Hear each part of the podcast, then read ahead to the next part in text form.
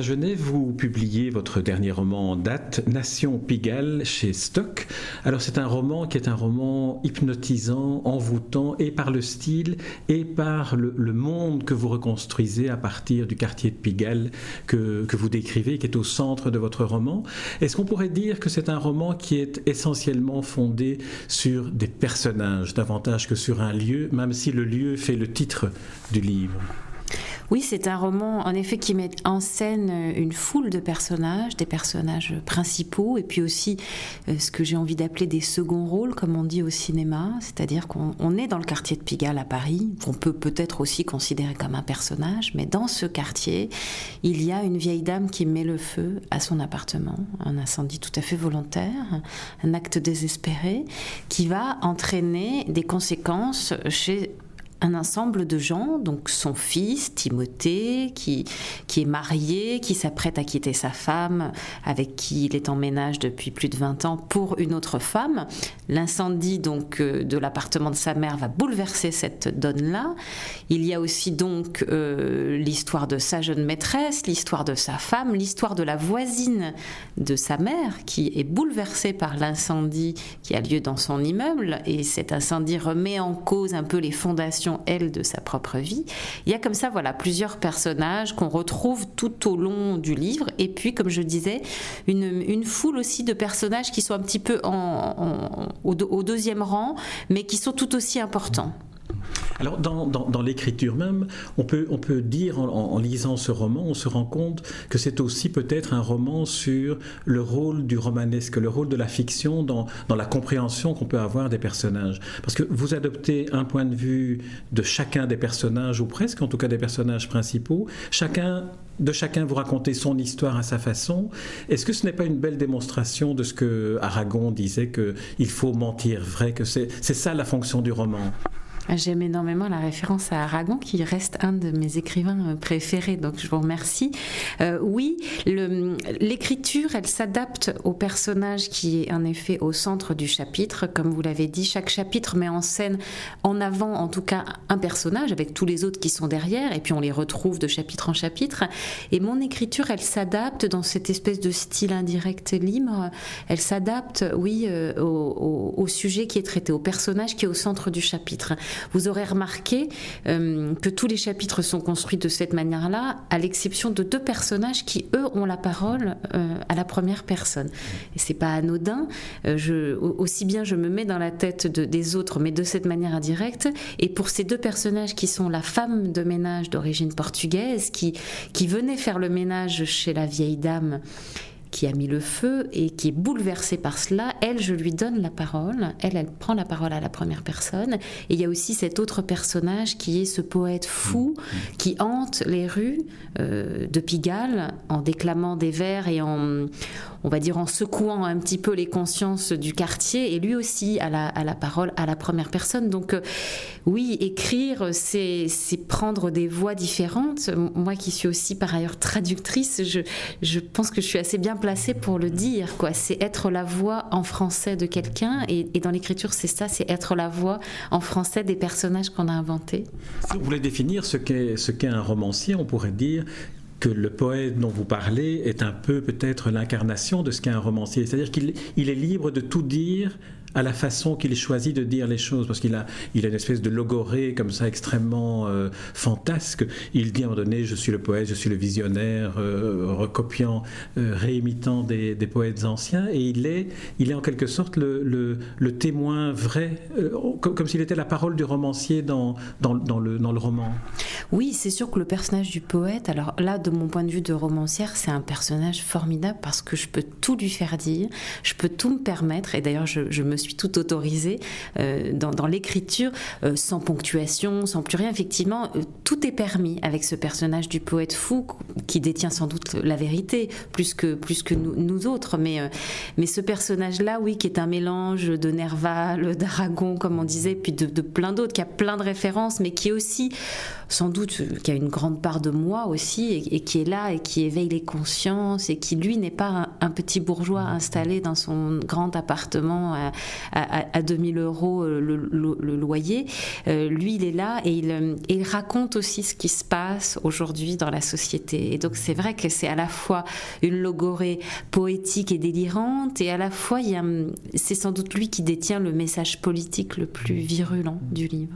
Et en plus, il est tout à fait libéré, et dans la forme, et dans la liberté qu'il a de, dire leur vérité à chacun des, protagonistes qu'il assaille presque dans la rue, parce qu'on le rencontre au coin de rue euh, dans, Pigalle. Alors précisément, ce poète n'est pas forcément un personnage sympathique. Et d'ailleurs, aucun de mes personnages ne l'est. Les personnages ne sont ni blancs ni noirs. J'ai horreur du manichéisme, donc je ne vais pas l'écrire comme ça.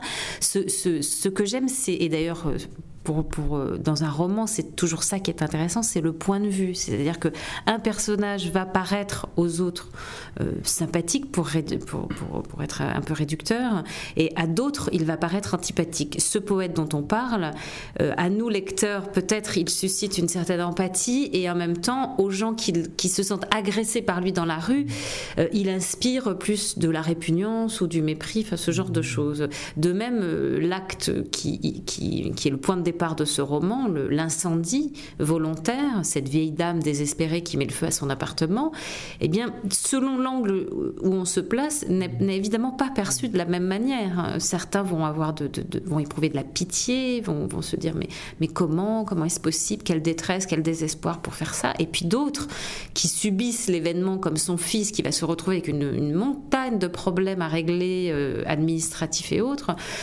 peuvent aussi penser, et c'est légitime d'ailleurs qu'ils le pensent, mais quel égoïsme, mais comment elle a pu faire ça et, me mettre dans, une, dans un. et, bouleverser et, ruiner ma vie à ce point-là. Et donc c'est intéressant, tout est question finalement d'angle, de focalisation, de point de vue. Oui, le personnage de la femme de ménage que vous évoquiez, qui parle à la première personne, cette femme de ménage portugaise, elle, par rapport à cet incendie, qui est aussi un suicide, parce que vous racontez de manière euh, euh, magistrale et très émouvante les implications d'un suicide et pour la personne et pour ceux qui survivent, elle, euh, la femme de ménage, pense qu'elle est en partie responsable. C'est aussi une réaction très, très humaine que l'on peut avoir par rapport au suicide elles se sont responsables de ne pas avoir euh, peut-être senti, ou peut-être d'avoir senti et puis de ne pas avoir cru que ça allait se produire. La femme de ménage, c'est peut-être euh, dans le roman le personnage qui qui est le plus tourné vers les autres, parce que les autres personnages que je mets en scène sont quand même foncièrement des égoïstes, foncièrement des gens qui pensent à eux, qui, ne voient pas tellement le monde qui les entoure. Elle, elle voit, elle voit et elle connaît, et c'est elle qui connaît peut-être cette vieille dame le mieux. Euh, cette vieille dame, elle, elle a jamais la parole dans le livre, et on ne sait pas du début à la fin pourquoi elle a fait ça. Mais et son fils l'ignore et tout le monde l'ignore. Mais elle, Madalena, donc la femme de ménage portugaise qui fait le ménage chez elle depuis des décennies, elle connaît tous les petits secrets, c'est-à-dire tout ce qu'on on, est tous un secret pour l'autre, bien sûr, même pour son compagnon, même pour la personne avec qui on vit. On a, forcément des secrets et des mystères. Et cette dame, par exemple, il y a des choses toutes simples, mais son fils venait dîner, venait déjeuner chez elle tous les mercredis, et, euh, il y avait toute une préparation à ce déjeuner que le fils ignorait, qu'il était loin de soupçonner que sa mère allait se priver parce qu'au fond elle n'avait plus d'argent et il ne le savait pas. Et, euh, et c'est pour lui qu'elle achetait un morceau de viande, de bonne viande, et pas pour elle, etc. Tout ça, lui ne le sait pas. La femme de ménage, elle, elle le sait. Et elle connaît toutes ces petites choses, elle connaît toutes ces petites manies, le fait que cette vieille dame veuve lui demandait de repasser encore les vêtements de son mari, pourtant disparu depuis longtemps, etc. Et donc elle, elle est le plus euh, dans le secret presque de l'écrivain et de l'auteur, au fond. C'est elle qui connaît euh, le mieux les autres personnages. On pourrait dire que et le poète et la femme de ménage sont finalement presque la plume de, de la romancière. Et c'est peut-être pour ça qu'ils ont effectivement droit à la parole plus que les autres. Alors pour les autres personnages, vous avez un art extraordinaire d'entrer dans, le secret des personnages, de montrer ce qu'ils sont et ce que personne d'autre autour d'eux ne connaît. Il y a des descriptions, de, que ce soit de Timothée qui approche de la cinquantaine, qui, qui est sur le point de quitter sa femme mais n'ose pas. Il y a un portrait de la lâcheté, en même temps de, de la difficulté de vivre chez chacun des personnages. Est-ce que votre... Vous avez dit que vous étiez traductrice, mais vous êtes aussi biographe. Est-ce que le, métier de biographe s'entrelace parfois avec celui d'écrivain, de, romancière? Je pense que et la traduction et, tout ça c'est de l'écriture en fait. Voilà la traduction, la biographie. J'ai écrit aussi des nouvelles tout ça, c'est un travail d'écriture au fond. C'est vraiment, euh, je crois même qu'on dit plus traductrice, on dit auteur de traduction. Vous voyez, c'est de finalement, on en vient à ça, quoi. Vous avez d'ailleurs tout un très beau paragraphe sur la, traduction, sur ce qu'est la traduction dans le dans le roman. Hein. C'est vraiment valoriser ce métier qui finalement est un métier un peu un peu laissé laissé pour compte c'est le métier de l'ombre, hein. comme je disais, c'est la voix en français, c'est la doublure, quoi. Donc, euh, donc si on peut effectivement l'ignorer, mieux, mieux c'est. Euh, oui, j'ai un, de mes personnages, j'en ai fait une traductrice parce que finalement, c'est assez bien de parler de ce qu'on connaît. J'aurais eu plus de mal à, en faire une préparatrice en pharmacie, par exemple. Donc, parfois, on est un peu paresseux. Ça m'a permis aussi d'expliquer ce qu'était la, traduction. En tout cas, pour revenir à, votre question, oui, euh, les personnages sont tous au fond des mystères pour les gens qui les entourent. Dans le, dans le livre, en effet, Timothée, euh, sa, femme pense de lui des choses et ce qu'il n'est pas, au fond. Et inversement, ils sont mariés depuis 25 ans ou 30 ans, je ne sais plus. Et, et au fond, Timothée ignore la vraie personnalité de Sandrine, sa femme qui se cache et qui pour lui apparaît comme en effet une institutrice, une femme qui s'est un petit peu laissée aller, comme ça au fil des ans, une ancienne 68 arde, un peu attardée. Et au fond, ce personnage de Sandrine, on le découvre nous au fil des pages, elle a, euh, elle a aussi une vie cachée. Et inversement, elle pense que son mari, bon voilà, est est un contemplatif voilà, c'est un contemplatif euh, euh, qui se contente de la vie qu'il a avec elle et de leurs trois enfants, alors qu'en effet, euh, Timothée a lui aussi une, vie secrète. Et on est tous, et, tous ces personnages sont des mystères, de même Louisa, Vincent, l'autre couple qui est mis en, scène dans le. Louisa, qui est la traductrice. Qui est la traductrice, et, et, son mari, eux aussi, en fait, ont une, une part d'ombre que l'autre ignore. Enfin, dans le cas de Louisa et Vincent, c'est un petit peu différent. Ils vont, se, ils vont trouver un autre mode de fonctionnement à leur vie, à leur couple, mais sans, sans tout dévoiler. Mais en tout cas, oui, tous ces personnages, en effet, sont, euh, font face à la vie en, en se retranchant derrière quelque chose. J'aimerais qu'on revienne un peu au style. Vous avez évoqué, c'est un style indirect. Le sentiment que j'ai eu, que je vous propose comme, comme lecteur à, la romancière, c'est que ce style-là vous permettait d'entrer progressivement dans la compréhension des personnages, comme si vous-même la découvriez au fur et à mesure où vous avancez vers eux. Oui, c'est possible. Vous savez, c'est vrai que quand on commence à écrire un livre, on a, en tout cas en ce qui me concerne moi, j'ai déjà dans ma tête plein de choses, le, schéma, la trame, euh, l'évolution des personnages est déjà là. Et en même temps, quand on écrit, en effet, on, découvre d'autres choses. Il y a d'autres choses qui se révèlent, il y a des surprises, et ça, c'est assez merveilleux. C'est un des grands bonheurs de l'écriture, c'est que tout à coup, un personnage va prendre plus d'ampleur et on va, lui, on va découvrir ça. Oui, peut-être les secrets, euh, percer quelques quelques secrets et lui, et lui donner plus de chair, plus, plus de matière. Et ça, ça vient par l'écriture, c'est évident. Moi, j'ai pris beaucoup de plaisir à écrire ce livre parce qu'en effet, je crois que c'est bon, mon septième livre. Je, je me suis rien interdit. Je, savais que c'était un style qui pourrait par rapport au précédent qui est très à l'opposé de ce que j'ai fait jusque-là et qui pourrait peut-être dérouter certains lecteurs. Mais c'est un, style qui parfois fait fi de la ponctuation et qui est un peu, qui voulait aussi refléter une époque et l'ambition de ce livre qui était de montrer un petit peu voilà euh, ce qui se passe aujourd'hui, les inégalités sociales, euh, même dans les quartiers très bourgeois, la misère, l'absence de repères de plus en plus et une espèce de pensée qui se dilue, qui fait que tout le monde finit par penser pareil, etc et, cette pensée qui se dilue, c'est aussi les, virgules et les points qui peuvent disparaître dans, dans, mon livre.